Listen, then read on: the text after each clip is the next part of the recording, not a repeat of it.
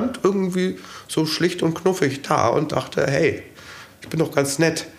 Nehmt mich doch mal. 200 Leute auf 20 Stühlen oder so ähnlich. Hier haben sich ganz viele das erste Mal geküsst. Hey, das ist irgendwie ein guter Ort hier. Ja, ja, wir sind fast fertig. Das haben wir irgendwie drei Jahre gesagt. Also ich denke, das Wichtigste ist, dass man das Gefühl hat, das Haus will zu mir und ich will zum Haus. Und da muss man es einfach machen.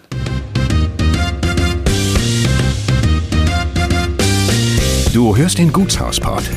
Geschichten aus denkmalgeschützten Gebäuden in Deutschland. Menschen und ihre Häuser. Zwischen Ideal und Wirklichkeit.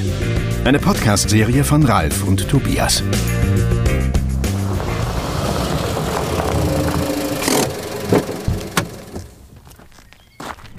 Heute sind wir mit dem Gutshauspott direkt an die Mecklenburgische Seenplatte gefahren. Wir besuchen das Gutshaus Lexo und sind zu Gast bei Bettina Buschow und Pino Oldendorf. Herzlich willkommen, schön, dass ihr da seid. Herzlich willkommen. Wir wollen ja mit dem Podcast herausfinden, was die Menschen antreibt und wie sie sich den Herausforderungen stellen und welchen Überraschungen sie auf ihrem Weg begegnet sind. Seid ihr in irgendeiner Weise hier verwurzelt am Ort oder wie seid ihr auf diesen Ort gestoßen? Wo kommt ihr ursprünglich her? Also ich glaube, ich bin in der Geschichte schon mit der Region verwurzelt, weil ich ja Bouchot mit OW heiße und irgendwie hat mein Herz hier schon immer höher geschlagen in Mecklenburg. Aber geboren bin ich in Hamburg, auch meine Eltern sind gebürtige Hamburger, also ich bin wirklich Hamburgerin und ähm, ich habe als freie Journalistin gearbeitet vorher. Also ich hatte mit der Region vorher eigentlich so gut wie gar nichts zu tun. Ich äh, komme auch aus Hamburg. Ähm, kannte die Gegend so gut wie gar nicht, war einmal ganz kurz nach der Wende hier ein Wochenende unterwegs und habe das eigentlich erst auf unserer Suche nach was wiederentdeckt. Ähm, mein Hintergrund ist äh, auf der kaufmännischen Seite der Werbung und habe eben irgendwie verschiedene Sachen gemacht in der Vergangenheit. Wann und wie seid ihr denn das allererste Mal mit dem Haus in Berührung gekommen? Das war 2007. Wir waren eigentlich auf der Suche nach einem kleinen Wochenendhaus für unsere Familie. Wir hatten damals drei Kinder. Die waren noch ziemlich jung und wir hatten eine nicht so große Wohnung in der Stadt und haben eigentlich was gesucht, wo wir einfach so ein bisschen rauskommen können. Eigentlich waren wir auf der Suche nach irgendeinem kleinen alten Bauernhäuschen, um mit den Kindern an den Wochenenden aus der Stadt rauszukommen. Ein bisschen Auslauf, ein bisschen schön. Und wussten damals noch nicht so richtig um die Struktur und die Geschichte der Kulturlandschaft hier in Mecklenburg.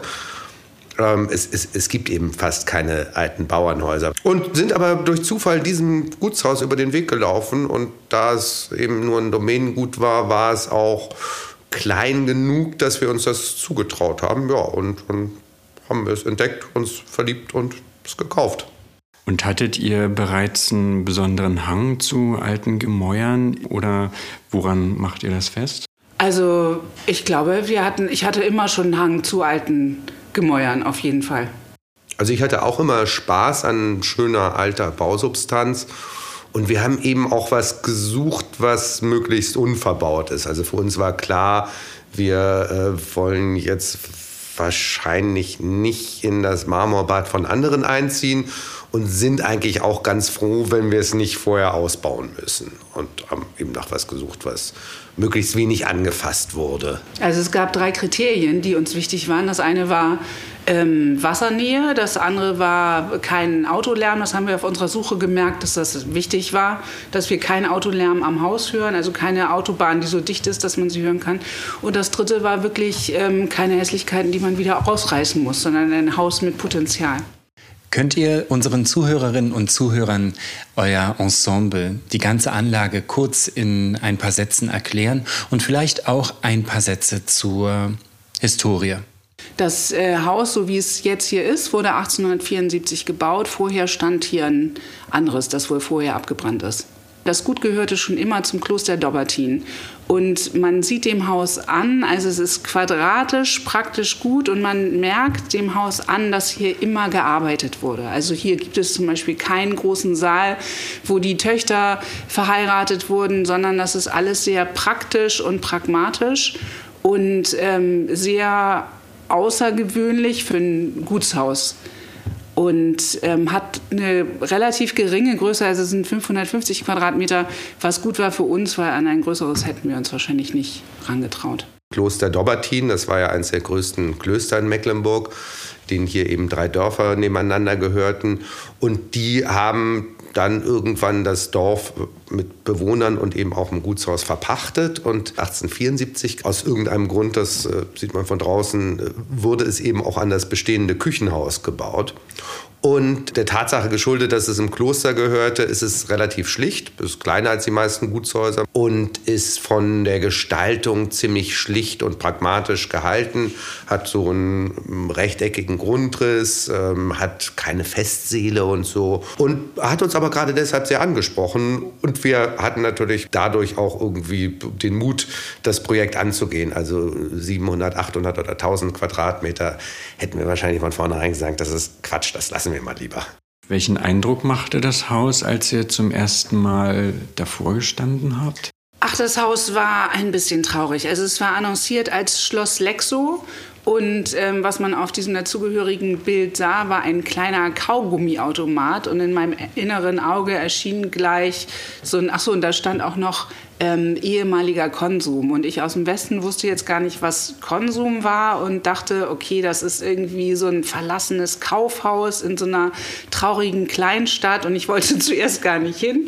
Und Pino hat dann gesagt, ja, lass doch noch mal da gucken, weil wir ja auf der Suche waren und uns verschiedene Objekte angeguckt haben. Und ja, dieser Kaugummiautomat, der sah da auch so... Ähm, ja, so ein bisschen traurig, aber auch so hübsch aus. Und dann ja, sind wir hergefahren und dann war das Haus, es war ein ähm, April, Morgen oder ja, ein schöner warmer Frühsommertag. Und es hat die Sonne war äh, schien toll und das Haus ähm, ja war traurig, total zugeplankt. Die ganzen Eingänge waren mit äh, verbrettert, aber ähm, ja, es sieht einfach, das Haus hat einfach eine total schöne Wirkung und so wie es steht, ja, war es schon damals perfekt. Es war halt kaputt, aber ähm, ja, traurig, aber schön, würde ich sagen. Ja, als wir es das erste Mal gesehen haben, sind wir gar nicht reingekommen. Es war komplett zugenagelt, irgendwie der Eingang mit Brettern vernagelt und alle Fenster. Und irgendwie, aber es war auch ein schöner Tag und in seiner Schlichtheit hat es uns irgendwie echt gut gefallen. Wir sind dann, soweit es ging, mal drum rumgelaufen, durch diesen völlig zugewachsenen, verwilderten Garten und stand irgendwie so schlicht und knuffig da und dachte, hey, ich bin doch ganz nett, nehmt mich doch mal. Und habt ihr dann gleich die Entscheidung getroffen? Na, erstmal haben wir auf die Karte geguckt, wo wir hier eigentlich genau sind, haben gesagt, dass wir eigentlich, haben gesehen, dass wir sehr, sehr gut liegen, nämlich genau im Halbkreis, den die großen Seen äh, machen und dass wir einen kleinen Haussee in der Nähe haben. Da sind wir dann hingefahren, haben uns auf den Steg gesetzt, haben die Libellen äh, da surren, summen sehen und haben gesagt, irgendwie total schön. Also nämlich bis heute ist das für uns eine der schönsten Badestellen, die hier in, in Fußnähe sozusagen ist. Und ja, dann haben wir eigentlich so bauchmäßig haben wir gesagt, ach komm, machen wir, ohne dass wir irgendeine konkrete Idee hatten, wie das jetzt zu machen ist. Also wir hatten ein bisschen Geld und haben gedacht, also für den Kauf hat es gereicht, ein bisschen auch noch drüber. Und dann haben wir gesagt, irgendwie wird es schon gehen. Und dann haben wir, ähm, ja, dann haben wir angefangen, verschiedene Telefonnummern zu suchen und Leute zu kontakten, die uns helfen könnten. Also wir haben zuerst haben wir einen Ingenieur gesucht und da hatten wir auch ganz interessante, interessante Kontakte von Leuten, die hergekommen sind und sagen, ja, kein Problem, wir machen da Trockenbau, da kriegen sie einen Fitnessraum hin und das ist gar kein Thema. Und wir so, okay, danke. Und ähm, ja, aber mit Glück sind wir dann tatsächlich an den optimalen Menschen gekommen. Das ist nämlich Herr Blümel aus Malchow, der schon ganz viele, der seine, seine Sünden als ähm, Ingenieur in der DDR, wo er ganz viele schöne Sachen geschliffen hat, jetzt gut macht, indem er ganz viele tolle Kirchen saniert. Ja, und das war unser äh, Mann der Stunde als wir es entdeckt haben, sozusagen, da, da kam er nicht rein. Wir sind damals auch rumgefahren und haben einfach gesucht und haben gar nicht erst irgendwie Makler kontaktiert, weil das viel zu mühsam gewesen wäre. Und weil wir festgestellt haben, dass bei 95 Prozent der Sachen du schon aus dem Auto siehst, dass du da nicht hin willst. Also manchmal sind das Dörfer, wo du sagst, hier will ich mein Auto nicht verlassen. Und äh, manchmal merkst du, es ist eine riesige Straße nebenan oder so. Und ähm, hier hatten wir uns ja tatsächlich dann irgendwie näher interessiert, auch nachdem wir irgendwie einen schönen See und die Libellen und so entdeckt hatten. Und haben dann einen Termin mit dem Makler gemacht, um uns das mal anzugucken, wie es innen so aussieht. Und dachten, na ja, okay, die Tapeten sind nicht mehr so gut, aber die Substanz ist doch gut. Und dann haben wir, bevor wir es gekauft haben, hatten wir schon dann irgendwie versucht, uns so eine etwaige Vorstellung von dem Aufwand der Sanierung zu gewinnen. Und waren dann auch mal befreundeten Architekten aus Hamburg da, die sich das angeguckt haben und gesagt haben, ihr habt total recht, die Substanz ist gut und das kostet euch in etwa so und so viel. Und ähm, ja, das haben wir uns angehört. Dann haben wir uns gedacht, naja, was die so erzählen, wir schaffen das bestimmt so für ein Drittel. Das war so ungefähr das Geld, das wir zur Verfügung hatten. Und haben uns dann entschieden, ja, ist doch super, passt alles, machen wir. Was waren denn die ersten Gefühle, als ihr das erste Mal hier im Haus drin standet? Also bis heute, ähm, ich finde immer noch, wenn ich in so einem Haus stehe, was saniert werden will, das ist immer noch ein ganz tolles, also es ist immer ein tolles Gefühl, finde ich. Also und es ist ähm, schön, dass man das öfter mal wieder, wenn, wenn man wieder in diese Situation kommt, dann genieße ich das immer sehr. Ich weiß gar nicht, was das für Gefühle waren, aber es ist auf alle Fälle ein sehr, sehr positives Gefühl. Es macht äh, Spaß und Freude und ähm, ja, und es ist einfach toll, sich vorzustellen, was entstehen kann. Also das Haus hat ja, irgendwie ist das einfach gut geschnitten. Also man geht rein und fühlt sich wohl, finde ich. Und das war auch damals schon so, obwohl da irgendwie von den Decken und Wänden Tapeten, Fetzen hingen und es ziemlich unangenehm roch. Aber du bist reingegangen und dachtest, hey, ist irgendwie ein guter Ort hier. Und dann, dann hast du natürlich diese, diese Sache mit der leeren Leinwand. Ne? Also du, du siehst das und denkst, wow, was hier aus alles entstehen kann. Und das, das macht einfach Spaß. Wie kam es dann zur Entscheidung, dass man etwas aus dem Haus machen kann oder machen möchte? Wie hat sich diese Idee entwickelt? Also die erste Idee war ja, dass wir auf alle Fälle ein Refugium für uns haben wollten auf dem Land. Und insofern war das klar, dass wir unten ähm, den großen Raum, der da stand, weil es äh, der Bestand, es gab halt vorher ein, ähm, das war eine, eine Gaststätte. Und da war die Idee, dass wir uns diese Fläche für uns und unsere Familie machen. Wir hatten halt die, wir waren zu fünft und ähm, dann auch bald zu sechst. Also es war die Idee, möglichst viel Platz für unsere Familie zu schaffen. Und das war die Grundidee, von der sind wir ausgegangen.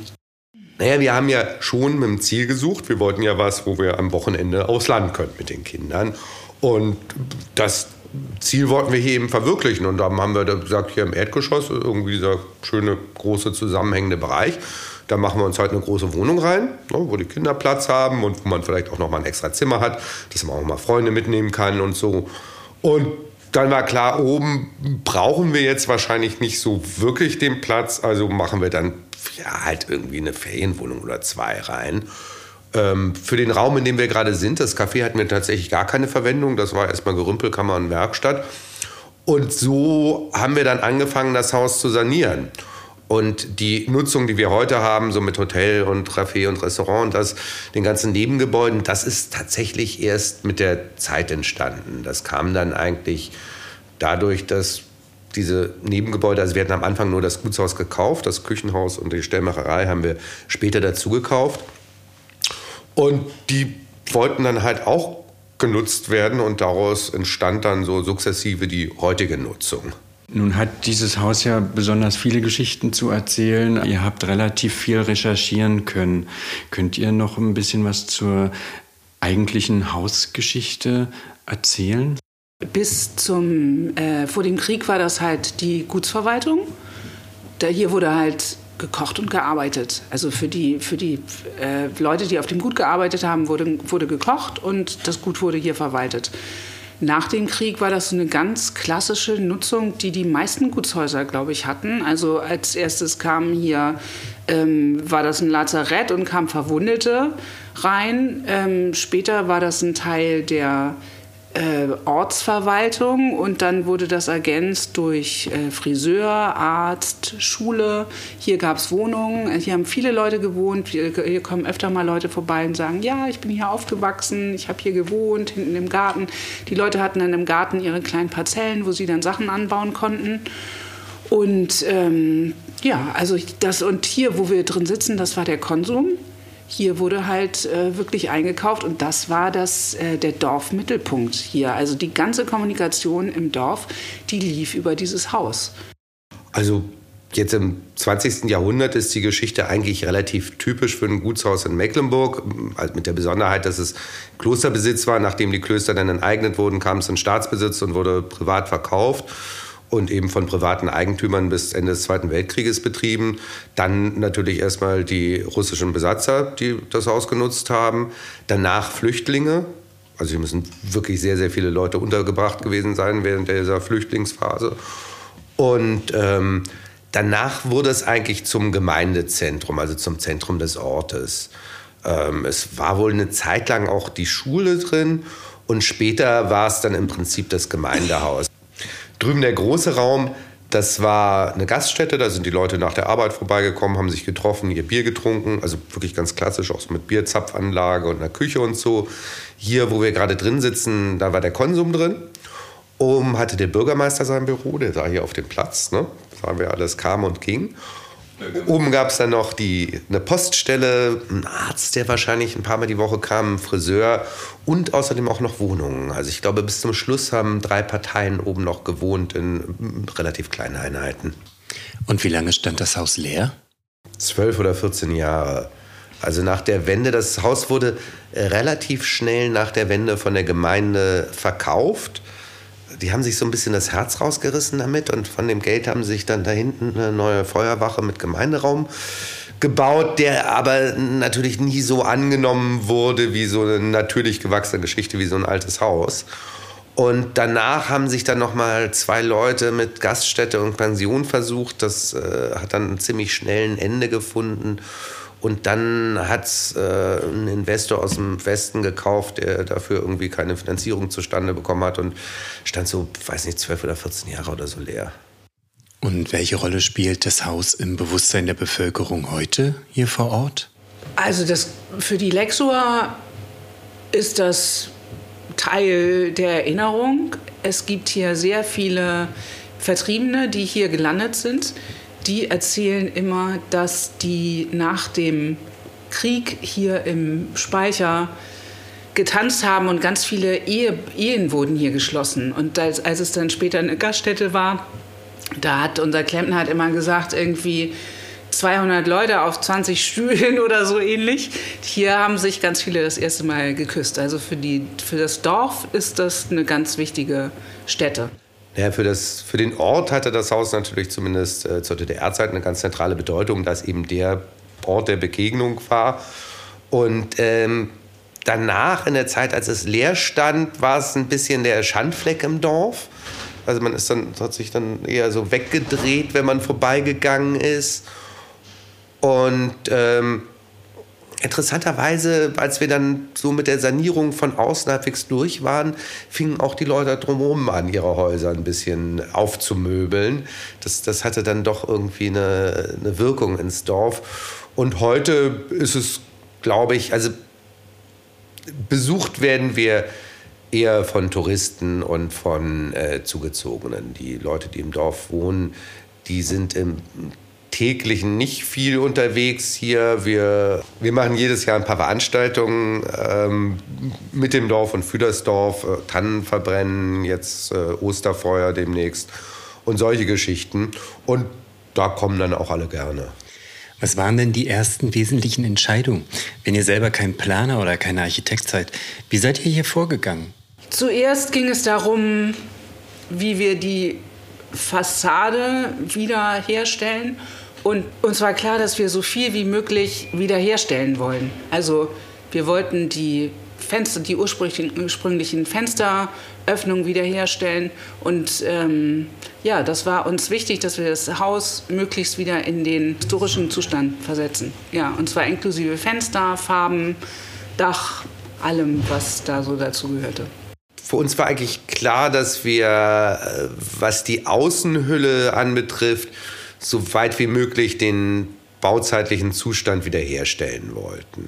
Man sieht es heute noch ein bisschen an der Tür zum Beispiel. Da hatte man irgendwie zu DDR-Zeiten keine passende Tür und hat darum die äh, Türöffnung angepasst, weil man nur eine etwas breitere und kürzere hatte, muss man eben ein bisschen ausgießen. Das haben wir rückbauen lassen. Ähm, es gab ein paar zugemauerte Fenster, die wir wieder geöffnet haben und solche Geschichten. Wir haben dann auch äh, dankenswerterweise entdeckt, dass die Originalfenster waren natürlich nicht mehr erhalten. Was aber wohl erhalten war, waren noch die alten Fensterrahmen. Und dann haben wir gesehen, dass wenn man diese von außen haben wir dann zu DDR-Zeiten so relativ schlichte Fenster draufgenagelt, die auch die Rundung oben nicht aufnahmen. Und nachdem man die abgenommen hatte, entdeckte man darunter eben noch die alten Fensterrahmen und haben dankenswerterweise einen alten Tischler in Malchow gefunden, der uns dort die alten Flügel nachgebaut hat und die Pfosten und Camper wieder reingebaut hat. Und genau, also was, was, was die Außenhülle betraf, war es tatsächlich unsere Absicht, das weitestgehend auf den bauzeitlichen Zustand zurückzuführen. Und drinnen haben wir eigentlich einen, äh, einen, Plan bekommen von unserem Bauingenieur, äh, wie der Bestand aussah. Haben ihn gefragt, äh, welche Wände brauchen wir, welche nicht. Also was, was trägt, was ist statisch wichtig, was nicht. Haben das rausgenommen, was nicht wichtig war und dann einfach neu reingezeichnet, so wie wir es gut fanden. Und da haben wir uns auch mal mit befreundeten Architekten abends zusammengesetzt in Hamburg und irgendwie beim Glas Rotwein auch ein bisschen was geskribbelt. Aber ähm, eigentlich ist die Raumaufteilung dann auch nicht so anders, als sie ursprünglich mal war, weil hm, das ist halt das, was das Gebäude hergibt und was irgendwie sinnvoll umzusetzen ist da drin. Welche Herausforderungen gab es denn bezogen auf das Haus und seine Instandsetzung? Die Herausforderung war eigentlich, dass ganze Unternehmen. Also man kann gar nicht sagen, die eine oder die andere Sache. Es war einfach ja ein, ein riesengroßes Projekt, was wir neben unserem Alltag, also mit drei Kindern und zwei Jobs hatten. Und die Leute haben immer gesagt, wie ist es denn jetzt? Wie sieht es denn aus? Und wir haben gesagt, ja, ja, wir sind fast fertig. Das haben wir irgendwie drei Jahre gesagt.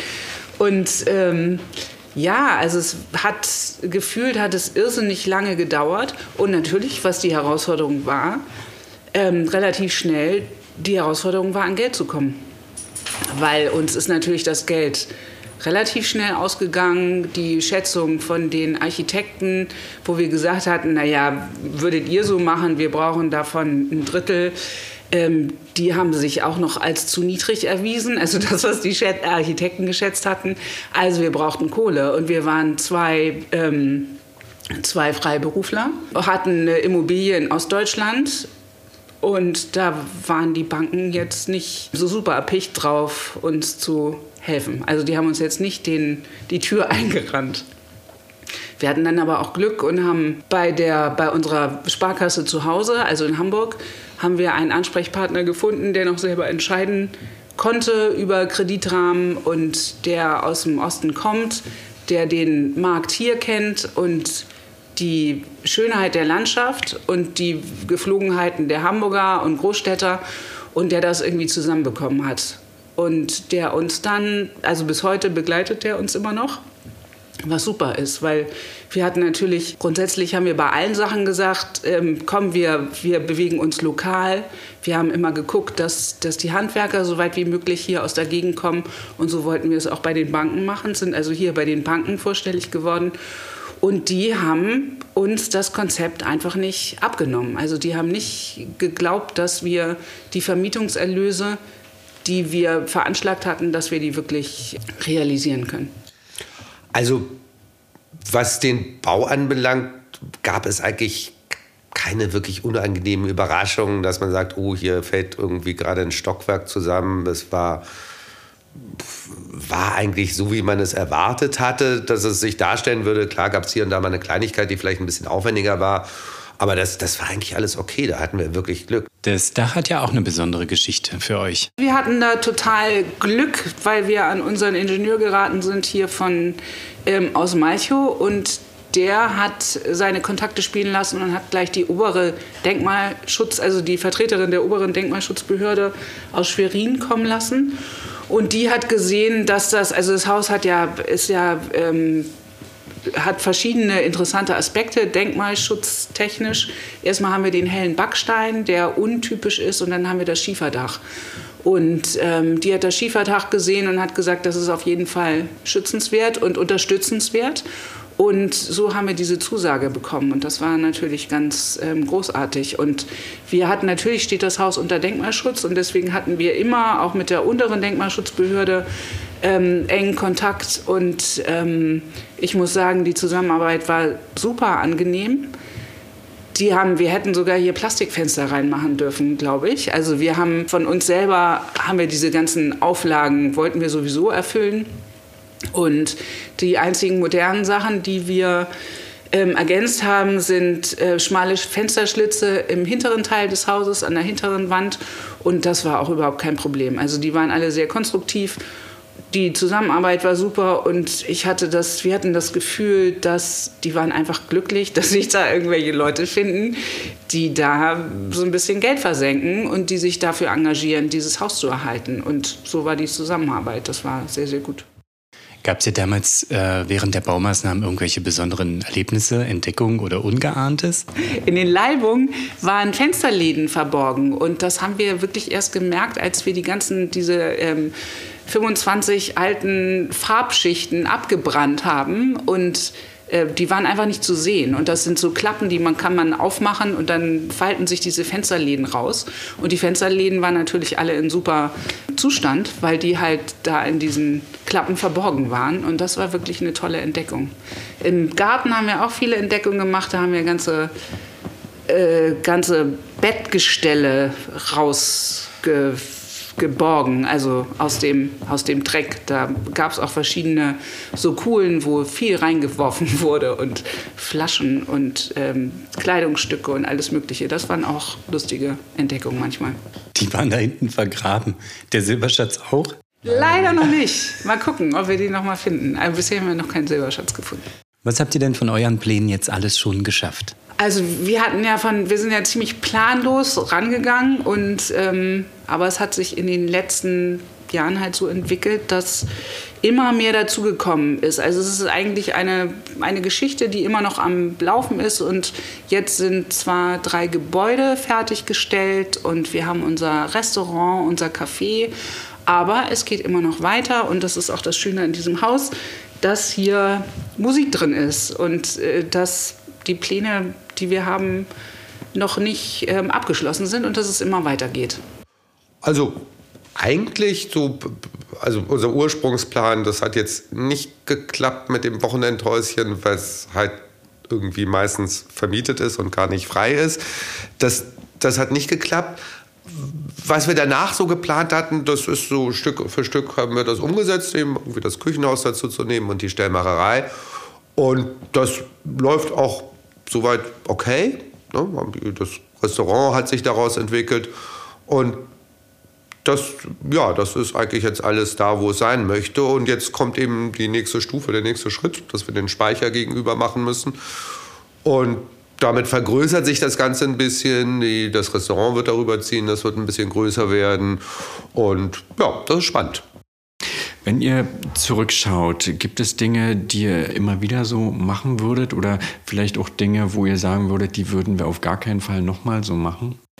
Ich glaube, es gibt nichts, was wir gar nicht machen würden. Es gab keine Sache, wo wir gesagt haben, Gott, hätten wir das bloß nicht gemacht. Aber das ist vielleicht auch ähm, dadurch begründet, dass es alles so organisch sich entwickelt hat, weil es hat sich aus der Situation raus entwickelt. Es war kein Plan, den wir umgesetzt haben, sondern es kam eins zum anderen. Und äh, ja, diese Organik ist einfach eine schöne, schöne Sache, wenn man Projekte umsetzt. Dankenswerterweise ist es bei den allermeisten Sachen so, dass wir die, glaube ich, wieder so oder so ähnlich machen würden. Das Einzige, was ich nicht mehr machen würde, ist irgendwie plastikbeschichtete Türen zu verbauen. Aber abgesehen davon, nö, ist eigentlich, sind wir eigentlich mit allen Entscheidungen recht happy. Vorhin durften wir ja das Gelände etwas kennenlernen. Was gibt es jetzt hier für unsere Zuhörerinnen und Zuhörer alles bei euch zu entdecken? Also wir haben eine wunderschöne und vielfältige Umgebung. Wir haben, was Mecklenburg halt ausmacht, wir haben diesen wahnsinnig weiten, großen Himmel, diese weiten Felder. Wir liegen wirklich inmitten dieser Seen und wir liegen wirklich zwischen Wäldern und Feldern. Wir haben hier diese wunderschöne Landschaft. Und ähm, ja, es ist sehr lustig, dass die Blexhor, die verstehen zum Beispiel gar nicht, dass hier unser Parkplatz, auch wenn das Wetter so ist wie heute, so gruselig, grieselig, dass der Parkplatz wirklich oft voll ist. Also am Wochenende zumal und auch während der Woche, die verstehen gar nicht, was die Leute hier so wollen. Aber die Leute kommen her, weil es einfach still, still ist und schön ist. Und wie viele Zimmer habt ihr hier? Wir haben 23 Zimmer mit 46 Betten. Die teilen sich auf auf ähm, sechs Apartments und acht Bed and Breakfast Zimmer. Das kann man auch untereinander kombinieren. Also man kann auch Apartments nehmen und dann noch ein paar Zimmer dazu nehmen zum Beispiel. Hm, was bedeutet es für euch, ein Denkmal dieser Art zu begleiten? Also ich liebe, ich liebe es, mich in Räumen aufzuhalten, auch privat. Ich liebe es, mich in Räumen aufzuhalten, die eine Geschichte haben. Und wenn man sich vorstellt, was hier passiert ist, was dieses ganze Haus gesehen hat, wer hier, wer hier gelebt hat, wer hier gelitten hat, wer sich hier gefreut hat, das ist schon was ganz Besonderes. Und tatsächlich ist es so, dass unsere Architektin, die hat an unserem Haus hier die Feng Shui, ihre Feng Shui-Abschlussaufgabe gemacht. Und die hat gesagt, dieses Haus ist perfekt zum Lernen und Arbeiten. Und es gibt ganz viele Leute, die bei uns hier arbeiten, die Drehbücher schreiben und auch ganz, wir haben ganz viele ähm, Schriftsteller, die hier sich regelmäßig treffen, um zu arbeiten oder auch selber alleine kommen und arbeiten. Und das macht dieses Haus aus. Und ich glaube, so war das schon immer. Hier wurde einfach gut gearbeitet und gut gelebt. Für mich ist es einfach mir, ich finde es einfach schön, dass ähm, man dem alten Gebäude die Möglichkeit geben kann, äh, produktiv fortzuleben. Habt ihr hier einen Lieblingsplatz im Haus? Also mein Lieblingsplatz ist oben in der Wohnung Luisenfeld. Das ist, ähm, das ist im ersten Stock und die, das Licht kommt von den unterschiedlichen Seiten. Also es gibt, gibt viele Fenster an jeder Seite und da ist das Licht besonders schön und man hat einen ganz tollen Blick aus dem Haus raus auf die Dorfstraße. Das mag ich sehr gerne. Also ich bin am liebsten ein Stockwerk tiefer am Esstisch in der großen Wohnung. Da gucke ich zwar nicht so von oben auf die Leute, sondern bin mehr so auf Augenhöhe, aber es ist wirklich sehr schön da. Wenn ihr jemanden mit einem ähnlichen Vorhaben kennt, der einen Rat von euch haben wollen würde, welcher wäre das? Hör auf deinen Bauch. Lass dich nicht entmutigen. Hör nicht auf Leute, die sagen, wie soll das denn werden? Oder da hast du ja noch richtig viel zu tun. Das will man alles nicht hören. Man muss, glaube ich, man muss so ein Haus, man muss es fühlen und muss sagen, man muss sich da wohlfühlen und es gibt schon einen Weg immer. Also ich denke, das Wichtigste ist, dass man das Gefühl hat, das Haus will zu mir und ich will zum Haus. Und da muss man es einfach machen. So ein bisschen ist das so wie mit äh, und Kinder kriegen. Die Leute machen sich ja auch oft viele Gedanken, wie wird es dann, wenn wir den das Kind haben? Und, und ich sage immer, es ist wird schon. Und so ist es mit so einem Haus auch. Also man findet seinen Weg. Und bei den einen dauert es halt ein bisschen länger, dann geht irgendwas schneller. Und ja, es ist aber auf jeden Fall immer ein spannender Weg. Und der Weg ist ja auch tatsächlich das Ziel. Also wir hatten hier diese ganzen Jahre waren eigentlich toll. Es ist nicht toll, wo es jetzt fertig ist, sondern wir hatten, haben die ganze Zeit viele Erlebnisse gehabt. Und das ist wichtig. Ich finde, dieser Weg dahin ist genauso wichtig wie der Endzustand, falls es dann mal einen Endzustand gibt. Ich bin immer froh, wenn es keinen Endzustand gibt, sondern wenn es weitergeht. Hat sich euer Leben dadurch verändert? Unser Leben hat sich extrem verändert. Wir sind nach ähm, Rostock gezogen, um näher dran zu sein, also mit dem jüngsten verbliebenen Kind. Es war dann auch relativ schnell so, dass die Kinder so groß waren, dass sie gar keinen Bock mehr hatten, mit aufs Land zu kommen. Und ähm, wir haben einfach unseren Lebensmittelpunkt verlegt und tatsächlich wurde das von so einer kleinen Idee, wurde das auch ähm, existenziell zu einem wichtigen Faktor in, unserer, in unserem Leben. Ja, also das hat unser Leben schon beeinflusst, insofern als dass es vom Wochenendhäuschen schon zu unserem äh, Haupterwerb wurde. Ja, insofern steht das Haus schon sehr im Mittelpunkt unseres Lebens inzwischen. Wie lebt es sich zwischen Ideal und Wirklichkeit? Also ich glaube, wir leben da auf jeden Fall in der Wirklichkeit und die Wirklichkeit ist automatisch auch das Ideal. Also ich würde jetzt nicht sagen, eigentlich wäre es viel toller, wenn es irgendwie alles noch anders wäre und besser, sondern die Wirklichkeit ist das, was hier zählt und die Wirklichkeit macht viel Spaß. Ich sehe da eigentlich auch nicht so ein Spannungsfeld, weil es ist ja das Bestreben, die Wirklichkeit an das Ideal heranzuführen und eigentlich sind wir ganz happy mit dem, was wir hier haben. Habt ihr in der Zukunft noch eine Vision, die auf euch wartet? Vielleicht die Sehnsucht nach einem neuen Haus? Na, das nächste Haus haben wir tatsächlich schon. Wartet. Das wartet. Wir haben da echt noch so eine ganze, in der Pipeline sind noch einige Projekte. Also was wir jetzt planen, woran wir arbeiten, ist ein ähm, Online-Shop tatsächlich, wo wir unsere Produkte das sind in der Regel, ähm, wir, wir wecken viel ein, wir kochen viel ein und wir machen unsere Marmeladen selber, wo wir sowas vertreiben und noch andere Sachen.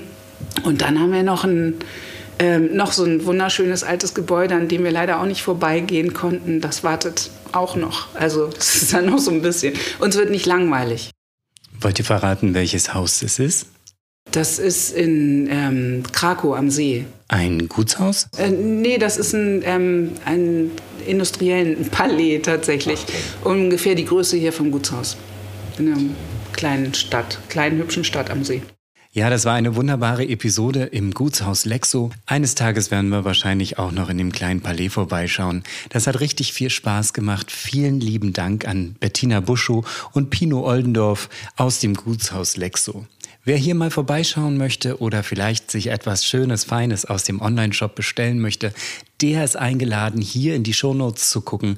Wir haben alle Informationen für euch hier eingepackt, um den Weg möglichst kurz zu halten, einmal ein bisschen Landluft zu schnuppern. Schaut da mal rein, bestellt euch was und vielen lieben Dank.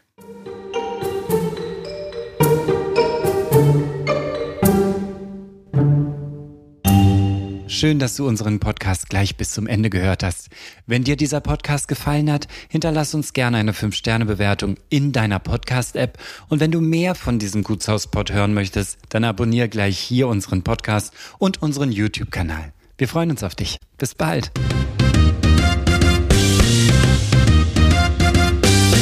Das war der Gutshauspod. Bildmaterial zu den Folgen findest du auf www.dergutshauspod.de und natürlich auch auf Instagram.